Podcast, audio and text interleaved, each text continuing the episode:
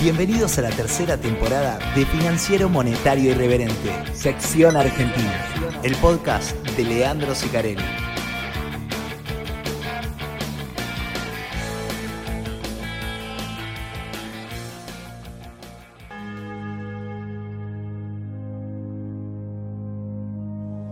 Cam 9, que estás en el mar. Santificado sea tu nombre. Venga a nosotros tu liquidación. Hágase tu voluntad, tanto en las reservas como en la reca. Danos hoy nuestro dólar de cada día. Perdona nuestros atrasos cambiarios, como también nosotros perdonamos a los que no liquidan. No nos dejes caer en la devaluación y libéranos de la sequía. Amén.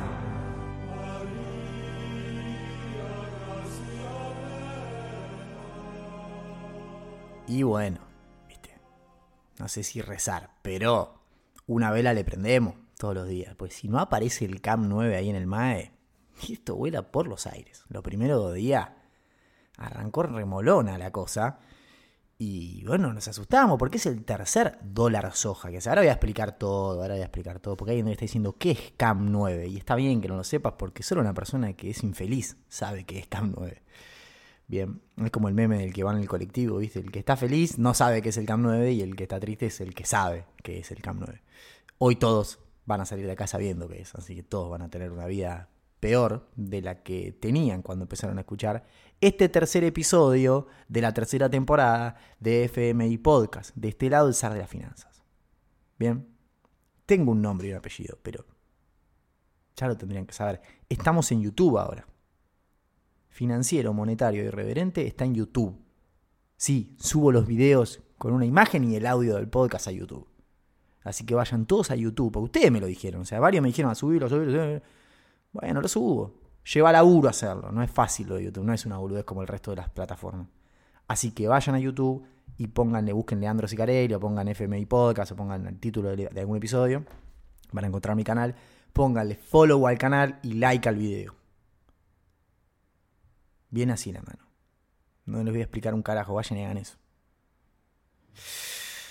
Bueno, háganlo si quieren, no pasa nada. Bien. Este episodio va dedicado a los pibes y las pibas de la orga Aconcagua, que son militantes, que son gente que ayuda a la comunidad, ayuda a gente en situación de calle y son zares, buena parte de ellos.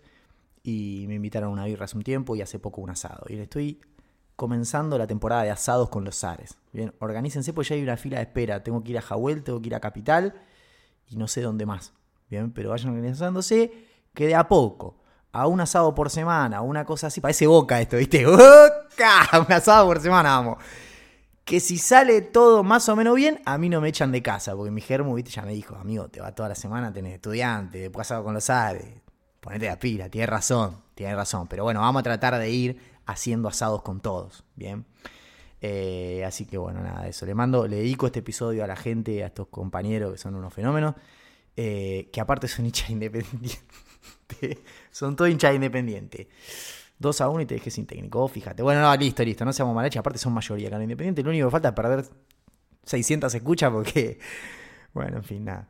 Eh, me olvidé de qué mierda estaba. No, bueno, CAM 9, ahí está. Bueno, entonces para, me voy a tomar un mate y les voy a explicar qué es el CAM 9, cómo es el dólar soja, qué quilombo subo, por qué tardó en arrancar, si va a funcionar, no va a funcionar, qué está pasando con los dólares, qué pasó con la cosecha. Uf, tenemos un episodio impresionante. Pero la cortina, antes que arranque el episodio, yo tomando un mate, a ver. En mi mate del zar de las finanzas. CAM 9 es el nombre que le dan a la rueda donde se negocia el dólar soja. ¿Bien? ¿Por qué? Porque cuando un exportador, eso sucede en lo que llamamos el MULC. El MULC son los paros, o sea, no existe. Bien. Lo que existe es el MAE, que es el mercado abierto electrónico, que es donde se negocia la rueda eh, de dólar mayorista oficial. Bien, el dólar al que importan y exportan. Es verdad que no todo el, el o sea, el MULC existe en realidad porque no todo, no toda la operatoria de dólar oficial, mayorista de comercio internacional, se opera en el MAE.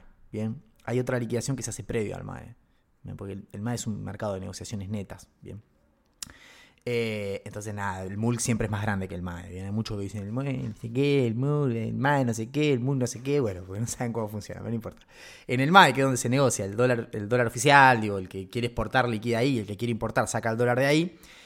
Eh, como ahora el Banco Central va a pagar de manera random a algunos 300 pesos por dólar, no lo puede hacer en el mercado normal. Bien, en la rueda que llamamos CAM 1, bien, que es donde se negocia. ¿Estamos?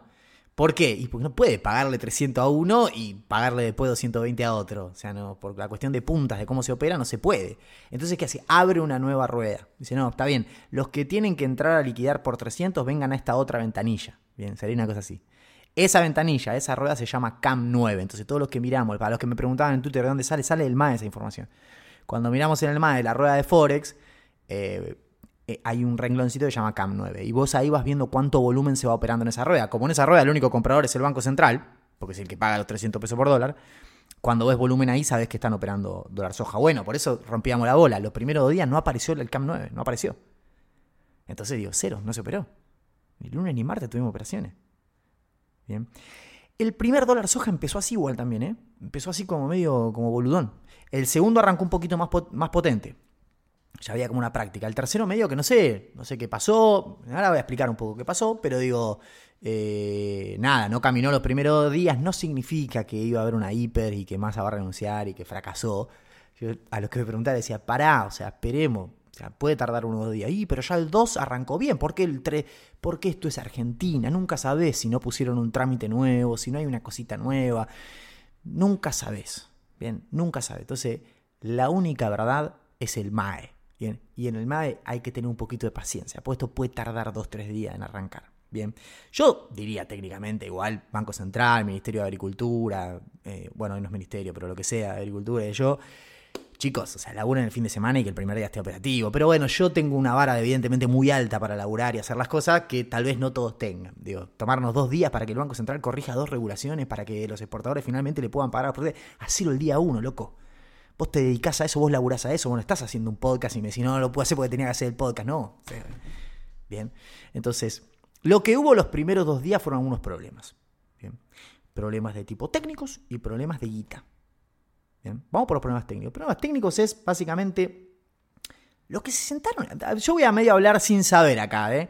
pero la impresión que me dio a mí como ciudadano de a pie es que los que se sentaron a hacer esta medida fueron las cerealeras, o sea, los exportadores, y no los productores. De hecho, los productores en general estaban medio a las puteadas con esto. Es una impresión mía igual, ¿eh? Yo vivo en un departamento en Banfield, o sea, lo más cercano que tengo a una hectárea de algo es una planta en el balcón. Bien, ni siquiera. Ni siquiera. de toco de oído, pero la verdad es que cuando más se lo anunció estaba Ciara. A los tres minutos que se han anunciado, hicieron un comunicado la sociedad rural, la Federación Agraria, eh, creo que Coninagro y no sé quién más, diciendo no nos gusta che, ahí tenés un tema. Bien, entonces, lo primero que tuvieron que hacer es resolver un problema técnico que los exportadores decían, no te puedo liquidar las prefias en 5 días, me tenés que dar 180 para que las liquide. Entonces tuvieron que corregir eso. Eso tardó dos días porque había que corregir dos cosas. Primero, una regulación de las cuentas que le daban. ¿Cuál es la broma? La broma es el Banco Central le da al exportador 300 pesos por dólar, si es una si es una exportación de algo que está dentro del, programa, eso está por nomenclador, así que se sabe muy fácil. Entonces le da los 300 pesitos por dólar, se los pone en realidad, eso de dar, digo, se los pone en una cuenta especial. Bien, esa cuenta especial hay que abrirla en muchos casos, no todos la tenían abierta, qué sé yo, qué. Esa cuenta está indexada al tipo de cambio oficial. Bien, con lo cual vos liquidás hoy y sabés que la plata que te dan a 300 pesos por dólar queda actualizándose al tipo de cambio oficial. El tipo de cambio oficial no es el de 300, es el 200 y pico. Bien, que se todos los días, de hecho se está acelerando, está subiendo al 6,8 mensual más o menos. Bueno, esa guita va indexada. Todo lo que te dicen los manuales es para evitar una hiper no index de depósitos, pero está buenísimo igual porque, bueno, estamos lejos de una hiper igual todavía. Pero bueno, otro tilde más de cosas que no hay que hacer, lo estás haciendo. Bueno, es excepcional para un sector. Está bien, está bien, hasta hacelo, no hay problema. Entonces, le pagan 300 pesos por dólar y le ponen la guita en una cuenta especial que actualiza por el tipo de cambio. Entonces, ahí hubo primero un problema con la regulación de la cuenta y después hubo un problema con la regulación del plazo de liquidación de las prefi. Bien, se cambiaron las dos cosas entre lunes y martes. De hecho, la primera regulación salió el domingo a la noche y la segunda creo que el, martes a la noche también o el miércoles a la mañana. Se solucionaron, en principio eso se acomodó. Bien, uno podría decir, no podrían haberlo hecho antes, pero ¿dónde vivís? En Suiza. Se hace cuando el problema explota, no lo vamos a ver antes, ¿viste? Si no, no seríamos Argentina. Inaburrilandia. De ahora en adelante a este país le voy a llamar Inaburrilandia. Bien, es imposible aburrirse en este suelo, por suerte. Entonces, primer problema, regulatorio, en principio solucionado. Segundo problema, aguas arriba apareció esta cosita de los productores, yo no sé si están tan contentos, porque en los mercados donde se negocia la soja, básicamente el precio que querían pagar los exportadores y el precio que querían cobrar los productores estaba totalmente desfasado. Bien, totalmente desfasado. De hecho, los exportadores, una cosa que decían es que hasta que no me habiliten la PREF y no me cambien la regulación, yo mucho más no puedo pagar. ¿Viste cómo son todos en Argentina? Es la república del y entendeme a mí. ¿Viste? Querían pagar, creo, 90 mil pesos la tonelada, que tiene un precio en dólares que no tiene sentido. Bien, le querían chorear 50 dólares por tonelada a los gringos. ¿Mm? Los gringos esperaban y entre 5, 105 mil, 107 mil, 110 mil. Eh, ¿Viste? Por ahí era, es mi semana, decían los gringos.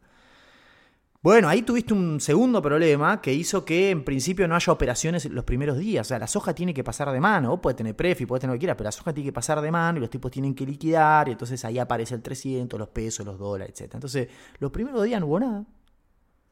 El tercer día aparecieron 33 palos.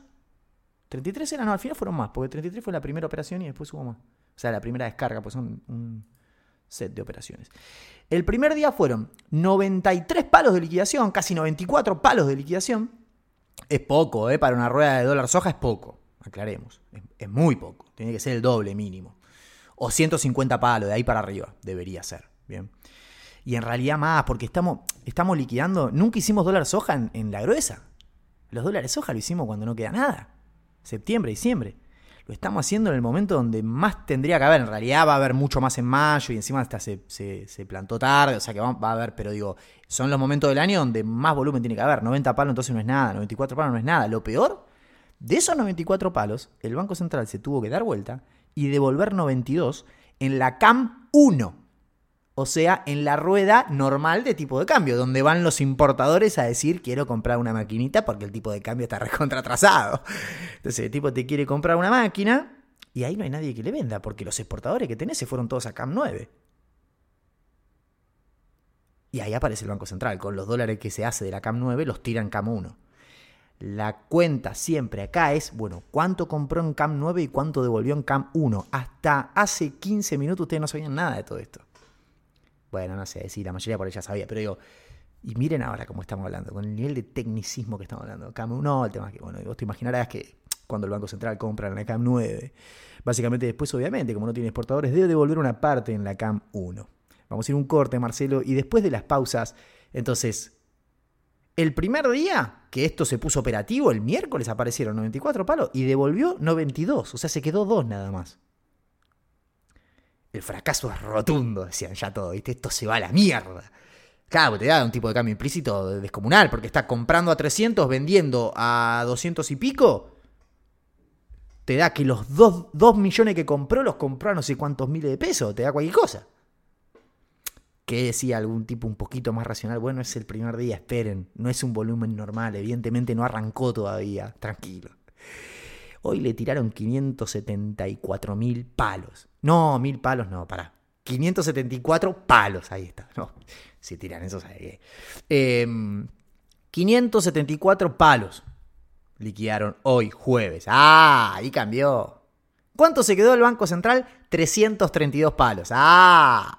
¿Cuánto devolvió? 241. Ahí me ayudó un SAR, porque yo, eh, como eran dos renglones de CAM 9, porque había, una, había 50 palos operatoria de MEP, que eso va separado, no lo sumé.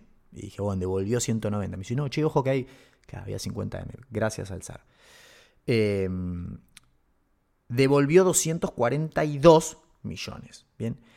La cuenta acá es cuánto se queda en porcentaje. Se quedó el 58% de lo que compró en la CAM 9. Se quedó el 58% del dólar soja. ¿Es mucho o es poco? Es poco.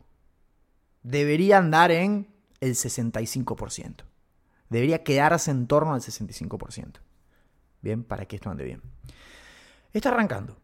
Bien, está arrancando. Sumaste 300 palos. Bien, mañana sumás otros 300 y son los 600 que le tenés que pagar al fondo. No tocas los DEX, le pagás con eso. Porque los DEX están, mañana hay que pagar 660 palos al fondo. Bien, lo tenés los DEX porque te los dieron, así se los devolvés. Y si se le das esto, te quedan los decks. En realidad, devolver los decks y quedate la, la billulla ahí líquida, ¿no? Claramente. Entonces, bueno, ahí empieza de alguna manera a caminar. Bien. Siempre hay que pispear aguas arriba qué está pasando con los granos. O sea, si, si de verdad ahí, o sea, están pasando de mano en mano, digo, si está habiendo eh, operatoria. Yo en general lo que hago ahí es mirar los datos del CEO grano y la verdad es que no les obliga, no viene subiendo la operatoria eh, mucho. Viene bastante flojita eh, la operatoria. Bien. Cuando yo comparo con el dólar soja 1 y el dólar soja 2, que por ahí te metían 400.000 toneladas en un día, y la verdad estamos menos de la mitad de eso. Todavía no despegó. Bien. Entonces, nada, no solo lo técnico y lo regulatorio, sino que aguas arriba me parece que hay un problema entre los productores y los exportadores. Los exportadores se quieren hacerlo boludo y los gringos no van a entregar los granos. Y entonces ahí vamos a tener un problema. Bien, ahí vamos a tener un problema. Bueno, me van a preguntar, y entonces, no sé, qué sé yo. Yo lo único que digo es, si esto no funciona, a lo bote, muchachos. Bien, en realidad los bonceres. En Argentina ni a los botes puedo decir, los botes están en peso, a tasa fija, te va a romper el orto. A los, a los bonex. A los bonex, no, ni siquiera, a los bonceres, perdón. Uy, dije la palabra bonex. sí, esa tuna corría bancaria ya mismo. Bueno, los dólares se, empezaron a recalentar un poquito, el MEP y el CCL, siempre que metes esta cantidad de pesos bestiales, algo se mueve. Eh, pero son movimientos razonables. El dólar soja 1 y el dólar soja 2 no vinieron. Eh, el dólar soja 1 más o menos sí igual. Pero el dólar soja 2 de diciembre no vino con grandes movimientos de los dólares paralelos, en línea con lo que era la nominalidad en general de la economía. Porque yo tiendo a pensar que uno dice, porque a ver, si mete todos estos pesos con emisión, pues sí, bueno, vuelan los paralelos. Sí, pero ¿sabes qué pasa? Primero que el Banco Central está acumulando reservas, o sea que, nada. Y el saldo del MUC da positivo. Que eso es una de las principales cosas que debería mirar cualquier operador que compra o vende dólar cable o dólar MEP. Me dice, ¿le sobra o no le falta al Banco Central? Le falta, y listo, va para arriba. Ahora le sobra, y bueno, va a corregir un poquito. Y hay un componente estacional también, porque obviamente la oferta y la demanda de divisas tiene un componente estacional. Yo decía, hay que comprar arriba de 65, porque 65 es el promedio de dólar soja 1, dólar soja 2, por ahí. Y ahora está haciendo la gruesa, amigo, y con una economía que está en retroceso. Entonces, las impos no te pueden llevar tanto y te tienen que banear en dólares. Entonces, de 65 para arriba para que esto salga bien. ¿Mm? Un subóptimo, ¿eh? Y Naburrilandia es la república de los subóptimos. Esto es un es, es como el distorsiones Lollapalooza. Distorsiones, distorsiones palusa es. O sea, esto es. Es un festival de distorsiones. O sea, le ponemos una, le ponemos otra. Plan llegar. Bien, es lo más sensato económicamente y políticamente. No nos hagamos ahora los que cómo van a hacer eso. Si, si, intentasen hacer otra cosa es peor. Para los que vienen es peor. El dólar blue se recalentó un poco y superó los 400 pesos. Y ese momento que todos estábamos temiendo llegó. No me pone feliz, ni me genera orgullo haber anticipado el dólar a 400 es un dato triste del deterioro que estamos viviendo todos los argentinos. Por un lado, tenemos a los políticos que dicen que la inflación no existe, que está todo bárbaro. Inflación. pero, o sea, no anticipaste nada, o sea, no funciona así. No, no está bien. La música de fondo, la música de fondo, por Dios. La música de fondo. Están escuchando a Moritán, que es legislador de, la Ciudad de Buenos Aires, que dijo hace dos años que el dólar, el 15 de noviembre del 2021 iba a estar 400 pesos. O sea, él dijo, va a estar de mínima 400 pesos. Porque le preguntaban, ¿cuánto va a estar el dólar después de las elecciones? Las elecciones fueron el 14 de noviembre y él dijo, de mínima 400. Bueno, le tomo 400. Dijo que iba a estar 400 ese día de noviembre de 2021. Llegó a 400 el 13 del 4 del 2023. Y el chabón sube un video diciendo, me siento triste por haber acertado. Ese licenciado en economía y magíster en finanzas de SEMA. ¿Vieron cuando yo le digo, hay una base de título que vos tenés que tener para hacerte el canchero, no sé, una licenciatura, pero después los títulos, no hay ninguna universidad que haga un filtro de boludo, le da títulos al que, que, al que apruebe las materias. Una materia la prueba con 5 en un final. Si te sacaste 5 en un final, probablemente no entiendas un carajo, igual la aprobaste igual. Después vos podés tener un PhD, ir a Harvard. Yo conozco Debo conocer 6, 7 personas que fueron a Harvard. Bueno, por ahí estén escuchando y se van a lamentar. Voy a hacer así. No todas, pero la mayoría, así cuando alguien me pregunte, che, lo dijiste por mí, no, vos sos la excepción. La mayoría eran uno más boludo que el otro. Y se fueron porque son sexta generación de universitarios, porque tienen plata, porque estudiaron en, no sé, San Andrés, entonces tienen un profe que le dio una materia de macro 1 cuando tenía 12 años y le hizo la carta de recomendación, le hizo el negocio y el papi le pagó la mitad del doctorado, de la maestría. El resto pidió una beca. Entonces, ¿dónde está el mérito ahí? ¿Cómo certificas que ese es brillante? fue porque tuvo más posibilidades. Tal vez sea brillante igual, es siempre aclaro eso. Tal vez sea un capo igual. Pero el título en sí, este tipo no sabe distinguir entre un valor nominal y un valor real. ¿Saben cuánto sería a plata de hoy los 400 pesos de Moritán? Mil pesos por dólar. Miren lo lejos que está, pero porque hay que, hay que eh, eh, poner ese precio, sumarle a la inflación y entonces ver hoy cuánto sería. Es más difícil, pero algo más simple, porque eso lo dijo antes de las elecciones. ¿Saben cuánto estuvo el tipo de cambio? Ay, para ver que lo tengo acá. ¿Saben cuánto estuvo el tipo de cambio ese día que él dijo que iba a estar 400? ¿Saben cuánto estuvo ese día? 199 pesos. Literal le pifió por el 100% el chabón. Es una burrada lo que dijo. Todo bien igual con el chabón, porque puede decir lo que quiera. Ahora después hace el video diciendo que no sé qué. Y yo vuelvo a mi teoría de que acá nadie está votando a Churchill. Bien, entonces bajémonos todo del pedestal. Y meto lo de las universidades también. Acá nadie por haber ido al SEMA o a, a Ditela es más que nadie que haya ido a una universidad nacional o a Flaxo, que cómo le dan flaxo, que flaxo, de flaxo, de flaxo, les molesta, les molesta. Este fue en SEMA, amigo, ¿eh? no sabe deflactar un precio, no sabe la diferencia entre un precio real y entre un precio nominal. Y vos lo vas a votar, ¿eh? Vos que te reís de Alberto, de cuando Axel se equivoca, vos vas a votar a este tipo. Entonces, a mí me parece bárbaro que vos lo votes, pero bajemos todo un cambio. Porque si esto lo hubiese dicho Kisilov, ustedes estaban cortando la 9 de julio hoy. Entonces, bajemos todos un cambio porque todos estamos votando candidatos que probablemente sean impresentables. Bien, nadie está votando a Churchill. Ahí me ponía, cuando puse eso en Twitter, igual Churchill era un hijo de puta, no importa Churchill, flaco, es, el, es la onda, el, objetivo del tweet. Aparte Churchill te molesta a vos que sos progre, a lo de derecha les gusta Churchill. Entonces voy a decir Churchill, ellos como que entienden, el tweet era para ellos, para que entiendan. ¿Entendés? Que si vos tenés a tu candidata a presidente diciendo que hay deflación en Argentina, no podés decir que Alberto es un boludo porque dijo garganta profunda. ¿Me entendés? O si lo vas a decir, reíte las dos cosas, ¿cómo hice yo?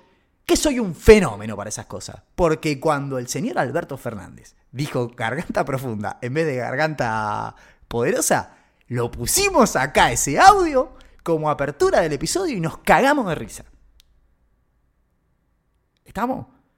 Entonces lo que les voy a pedir es que de cara a lo que son las elecciones, bajemos todos un cambio porque estamos todos votando lo que hay. Y lo que hay es de flojo para abajo. Así que nadie puede decirle al otro, porque tu candidato... Bien. ¿Estamos? Te voy a meter un chivo y seguimos. Si te gusta lo que estás escuchando, recuerda que FMI Podcast se hace todo a pulmón, por lo que tu colaboración es fundamental para que sigamos existiendo. Ayúdanos con la difusión un retweet, cinco estrellas en Spotify o que lo compartas con un amigo. Todos bienvenidos. Gracias. Bueno, em, ayúdeme con la difusión, dale. Métanle a lo de YouTube, por lo menos esta semana. La Bolsa de Comercio de Rosario sigue tirando bombas. Cada 20 días, un mes te mete, viste, una nueva estimación de, uy, la concha de su madre. 4 millones menos de soja de tonelada, muchacho. 23 va a ser. Damos hasta los huevos. Damos hasta los huevos. Y varios analistas con los que hablé, que son medio del palo de agro, me dicen, no, boludo, va a seguir recortando. Sí, sí, sí, probablemente siga recortando. Uh, Brasil, una cosecha que... Nosotros, Brasil, decime que se siente, le ganamos la Copa América en Coso, el Mundial, y los chabones se dieron la venganza de la, la mejor venganza que se podían dar. Tuvieron la mejor cosecha de soja de la historia de la humanidad y el precio en Chicago se está haciendo concha. No lo vi esta semana igual, ¿eh? ahí estoy hablando medio de lo que venía pasando. No sé qué pasó esta semana, a ver si puedo buscarlo. ¿eh? ZS. ¿Cuántas veces enseñé esto en, el ICD? Futuro de soja. ¿Esto qué es? ¿Está diario? Sí. 23. Eh, estoy viendo el continuo igual, pero... Esto fue el 23. ¿Cuándo fue el 23? No, estoy re mal, para. Estoy viendo cualquier cosa. No me digas que me abrió esto, me corrupto la pelota. No, está bien, está estable. Había metido un lindo rebotecito igual, ¿eh? Y ahí quedó estable. Bien, está en dólares por, en centavos de dólar por Buller. Eh, 15 dólares por Buller está. Con lo cual está bien, pero bueno, nada. Es un precio que venía recortando. Ah, viene tan mal igual, ¿eh? Ahora estoy mirando el gráfico un poco más largo. Pero no ayuda. Digo, en el marco de la fenomenal sequía que, que tenés, necesitas un empuje de precios copado como para que el P por Q cierre. Bien. Bueno, no, no cierra. No cierra. Eh, el P ahora lo veo y no está tan desagradable. El Q viene cada vez peor. Bolsa de Comercio te, te sacó otros 4 millones de toneladas. Te sacan de a 4 millones de toneladas de soja. O sea, es una cosa que es inexplicable. Pobre, no son lo de la Bolsa de Comercio de Rosario, digo, la sequía. Bien, va llegando la soja y ¿cuándo fue el rinde, muchacho? No, fue mucho menos de lo que esperábamos y ahí va recortando. Bien, problemático, bien extremo. La situación es muy compleja. Por eso decíamos, es un game over, ¿no? Digo, la posibilidad de mejorar mucho lo económico. Mejorar mucho, no, la posibilidad de mejorar. Así sea en el margen, un poquito lo económico, de acá hasta el final de mandato, es muy difícil, ya prácticamente imposible. Bien. Bueno, cuando terminamos de hacer el episodio anterior hubo cambio en los parking de, bonos. Se modificó básicamente todo lo que tiene que ver con, el dólar cable. El, la operatoria de MEM no se modificó. Y lo que se hizo ahí es pasar el parking con, para hacer dólar cable o contado con liquidación, como le dicen en los medios. Eh, con ley local a un día, o sea, se la bajó a un día, más fácil hacer cable con, con ley local, y a ley extranjera se la pasó a tres días. Bien. Muy sí, una boludez, aparte no modificaron el medio, sí, no, pero tiene como un metamensaje eso que es que cuál, SAR. El metamensaje es que da la sensación que en esta semana UBA y AGN van a pronunciarse respecto del canje de ANSES. Bien. Se van a pronunciar de manera favorable.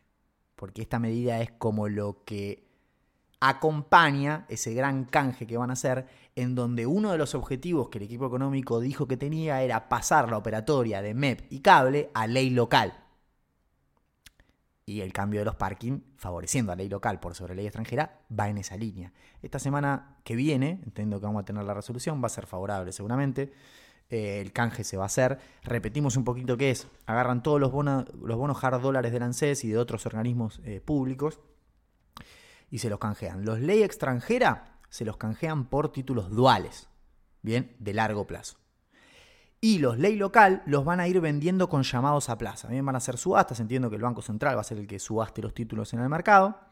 Eh, no va a salir todo de una, los van a ir haciendo a poco. Y con esos pesos, producto de la venta de esos títulos contra pesos, de los ALs básicamente, el ANSES va a poder, y los organismos públicos que, que, entren en este programa, van a poder tener el 30% líquido, quedárselo esos pesos, el 30% de los pesos que tengan por el producto de la venta esos títulos, se lo pueden quedar, pueden hacer lo que quieran. El otro 70 de los pesos los reciben y los tienen que invertir en títulos duales del tesoro de largo plazo. Los mismos títulos que le van a dar por los G30. Bien, ¿cómo sería la operatoria?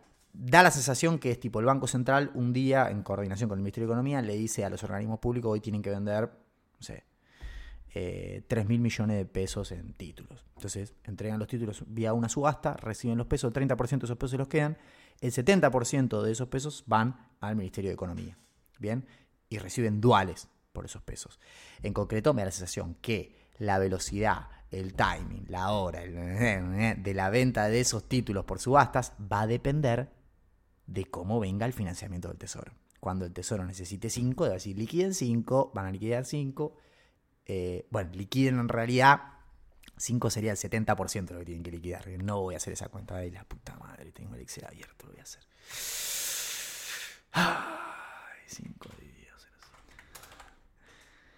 Liquiden 7,142857143. Bien, de esos 7 que liquidan, 5 eh, se lo tienen que dar vía duales al tesoro. Entonces ahí el tesoro consigue 5 de financiamiento. Entonces va a ir medio así, hablando con algunos colegas y demás, por el nivel de tenencia que hay en el sector público de esos títulos, difícilmente se llega a vender todo. Bien, difícilmente se llega a vender todo. Entonces se va a ir haciendo a medida que, que avanza y que el tesoro va necesitando financiamiento. Bien. La inflación finalmente va a venir mañana en el orden del 7%. Ahí decía Bonelli, va a venir un poquito por arriba del 7%. Y sí, todas las consultoras privadas midieron eso, yo lo fui poniendo en Twitter las que tenía, creo que Córdoba también, el organismo de Córdoba, que el Instituto de Córdoba midió, le dio más todavía, la COR creo que le dio 9, una cosa así.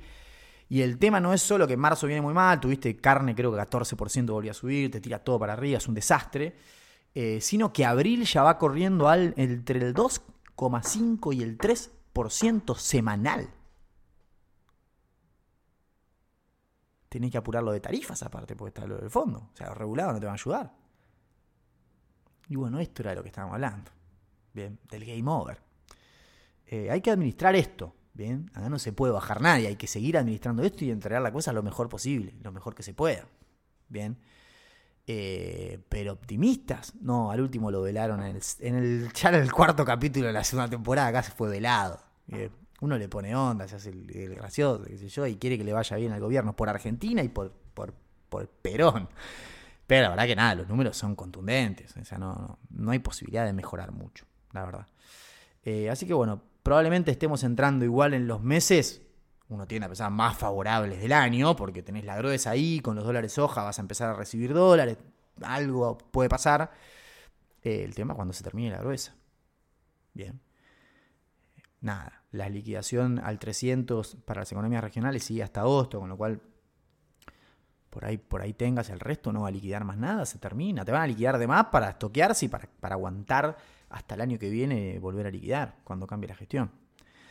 Si vamos de frente un quilombazo. Y bueno, es lo que toca. ¿Qué va a hacer? No cambió tanto, ¿no? De una semana a la otra. Bueno, la semana que viene en Inaburrilandia seguramente tengamos algunos otros sucesos para comentar. Yo por el momento me voy. Les mando un saludo grande y hoy jueves a las 9.14 de la noche felicito a todos los hinchas de Boca por ganarle a estudiantes en la bombonera el sábado. Porque en efecto los van a ganar. No tienen de nieto, en general, en la bombonera es más violento todavía. Y nosotros somos una banda. El técnico hace los cambios de una manera. Arma los equipos de una forma que no lo puedo entender. Pero bueno, en fin, nada. Y Boca no. La probabilidad de que Boca pierda tres partidos seguidos de local es prácticamente nula. Si es que ya lo perdió tres y tendría que ser el cuarto. Este no, no hay chance. No hay chance no hay chance. Bueno, nada, le dejo un saludo, nos vemos la semana que viene. Chao.